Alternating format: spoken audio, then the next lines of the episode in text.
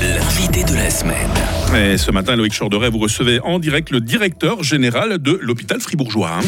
Oui, Marc Deveau nous fait le plaisir d'être dans nos studios ce matin. Bonjour. Bonjour. Alors Marc Deveau, l'hiver, on le sait, est une période chargée pour les hôpitaux. Quelle situation vit en ce moment l'hôpital fribourgeois? Alors l'hôpital est plein, mais vraiment, on peut le dire. euh, dans l'hôpital cantonal, on est entre 90 et 95% de taux d'occupation. Euh, sur euh, les sites où il y a de la réadaptation, on est à 100 et en pédiatrie à 120% où on doit vraiment avoir chercher de la place, dédoubler, etc. Situation difficile.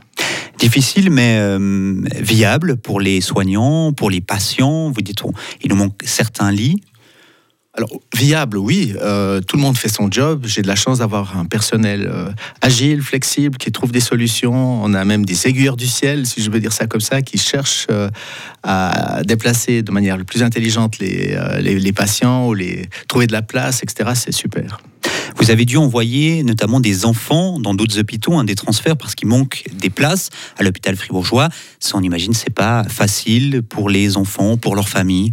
Non, c'est compliqué. Pour nous, c'est aussi euh, frustrant. Euh, c'est très frustrant pour le personnel parce que c'est c'est pas simple de dire à une famille ou à un enfant qui doit aller euh, ailleurs, à Payerne ou à Yverdon ou à Berne. Oui. Alors justement, quelles sont les explications là derrière? Qu'est-ce qui vous manque? Il vous manque des soignants, il vous manque des lits, il vous manque des moyens? Surtout des lits et du personnel. Euh, les lits, entre guillemets, si je veux dire, c'est comme ça, c'est facile, il faut, en- faire. Mais après, du personnel, c'est plus compliqué. Parfois, c'est du personnel spécialisé qu'il nous faut. Euh, et, ma foi, le, marché est sec. Quoi. Puis en plus, euh, euh, il n'y a pas de saisonnier dans le monde de la santé. hein. Il faut juste savoir que l'hiver, c'est vraiment plein et l'été, c'est un peu plus calme. Donc, il faudrait pouvoir varier, mais c'est pas simple. Grand, on vous entend nous dire c'est compliqué, on trouve pas de personnel, le marché est sec. C'est un petit peu inquiétant. Est-ce que à l'avenir, on peut avoir confiance? Est-ce qu'on trouve des solutions? Ou vraiment là, est-ce qu'on fait quand même face? Est-ce qu'on va au devant d'une crise quand même pour le milieu hospitalier? Disons qu'il y a des choses qui sont positives. Par exemple, l'initiative pour les soins, il y a, une, prise de conscience, je pense, du gouvernement, mais de la Suisse entière et de l'Europe. Hein, c'est pas seulement le problème en Suisse. Et tant qu'il y a des solutions euh, qui sont en train d'être cherchées et mises en place, on peut quand même euh, voir l'avenir hein, sereinement, mais il faut être attentif. À la fin novembre, vous lanciez aussi un cri d'alarme. hein. Vous parliez de surcharge, déjà de mesures d'urgence avec des patients qui euh, devaient notamment attendre dans les couloirs de report aussi d'opérations. Comment est-ce que vous avez passé? Comment est-ce que vous vivez encore euh, cette période? C'est encore le cas. Nous avons dû déplacer des opérations. Alors, pas les opérations urgentes, hein, je, tiens à le dire, ça c'est clair, c'est prioritaire.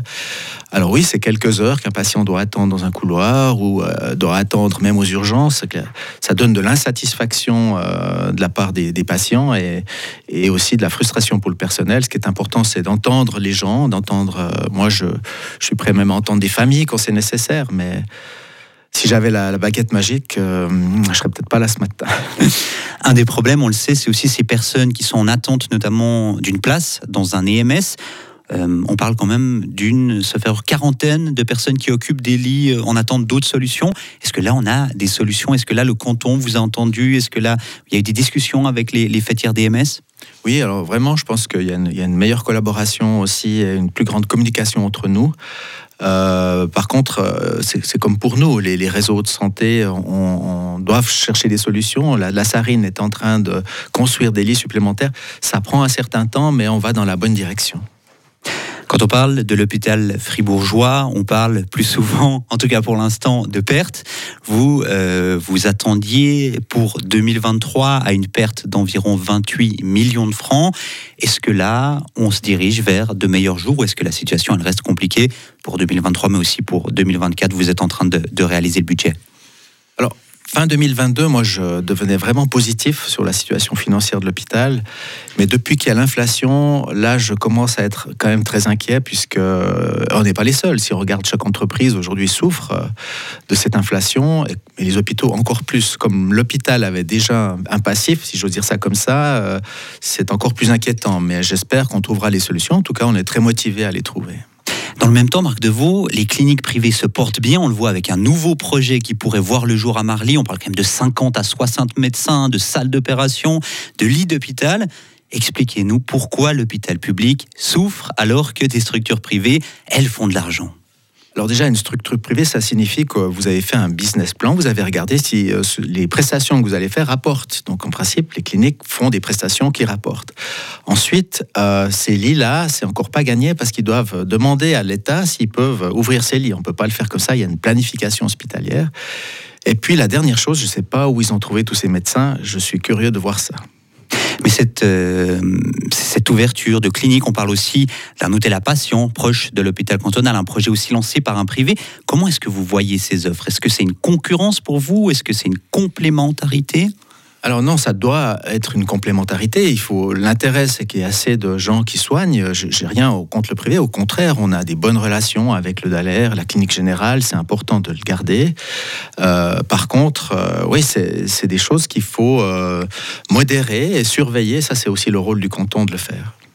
Vous avez dit, je ne sais pas où ils ont trouvé, où ils vont trouver ces médecins. Le personnel, c'est toujours un défi pour les hôpitaux. Est-ce qu'aujourd'hui, vous avez assez de médecins, de soignants, d'infirmiers, d'infirmières? Alors ça dépend les secteurs. Euh, parfois on a juste ce qu'il faut et parfois, on, comme en pédiatrie par exemple, euh, là il nous faudrait un petit peu plus de monde. Euh, et ça dépend aussi des périodes. hein. Euh, On, a des bonnes conditions. Je crois que la, fluctuation aussi de notre personnel a, a diminué, c'est-à-dire que les gens restent plus. Ça c'est positif. Alors on espère que c'est grâce à nos mesures. On n'a pas fait encore l'analyse. Vous voyez aussi une différence pour les sites périphériques, euh, RIA, Tavel. Est-ce que là, c'est plus difficile peut-être d'engager des médecins? On l'a vu avec notamment la, permanence à Tavel. Oui, c'est vrai. Euh, pour la partie médicale, il faut savoir aussi que les, les services, ils, ont ils sont classés au niveau de leur capacité ou de leur euh, niveau de formation. Et les assistants ou les chefs de clinique qui veulent venir travailler, ils cherchent des endroits où il y a beaucoup d'activités. Et comme ça, ça leur permet d'avoir une plus grande et une plus rapide expérience.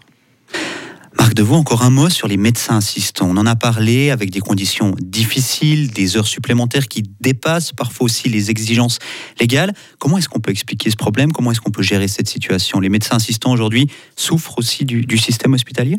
Oui, parce que aussi faut dire le- les heures pour les médecins assistants ont été normalisées, c'est-à-dire qu'avant euh, il n'y avait pas vraiment de euh, comment dire euh, un montant maximum. hein. Les gens travaillaient jusqu'à 60, 70 heures par jour, euh, par semaine, pardon, et euh, c'était euh, c'était normal. D'ailleurs, il y a, on voit que certains anciens médecins ont de la peine aussi à comprendre cette jeunesse, mais c'est la loi et on doit respecter cette loi. Et par contre, ça veut dire qu'il faut plus de monde pour pouvoir faire la même chose. Le mot de la fin, Marc Devaux, ce sera sur cette votation cet été sur l'hôpital fribourgeois. Une demande pour des urgences 24 heures sur 24 aussi dans les régions. C'est une année charnière pour l'hôpital fribourgeois. Oui, mais depuis que je suis là, ça a toujours été une année charnière. Donc, euh, euh, je dirais que c'est ouais, une année clé quand même, parce qu'il il y a cette inflation m'inquiète, il y a cette votation m'inquiète. Euh, J'espère que les gens voteront contre l'initiative, je le dis. Euh, et euh, j'espère aussi avoir euh, de l'argent pour pouvoir euh, moderniser cet hôpital et euh, aller de l'avant comme on l'espère. Avec, on le rappelle, un nouvel hôpital qui est prévu pour au plus tôt 2033 dans le canton de Fribourg. Absolument. Marc Devaux, merci beaucoup d'avoir été avec nous euh, ce matin dans nos studios. Une excellente journée. À vous aussi, merci. Un entretien à réentendre euh, sous peu euh, sur radiofr.ch, sur Frappe évidemment, puis qu'on va vous mettre sur les réseaux. 7h52 sur Radio Fribourg, qui sont ces rappeurs que tout le monde adore, qui ont leur anniversaire aujourd'hui. Il paraît qu'on a le meilleur papa du monde également qui a son anniversaire parmi nos, nos auditeurs. C'est très vite dans notre rubrique Joyeux anniversaire sur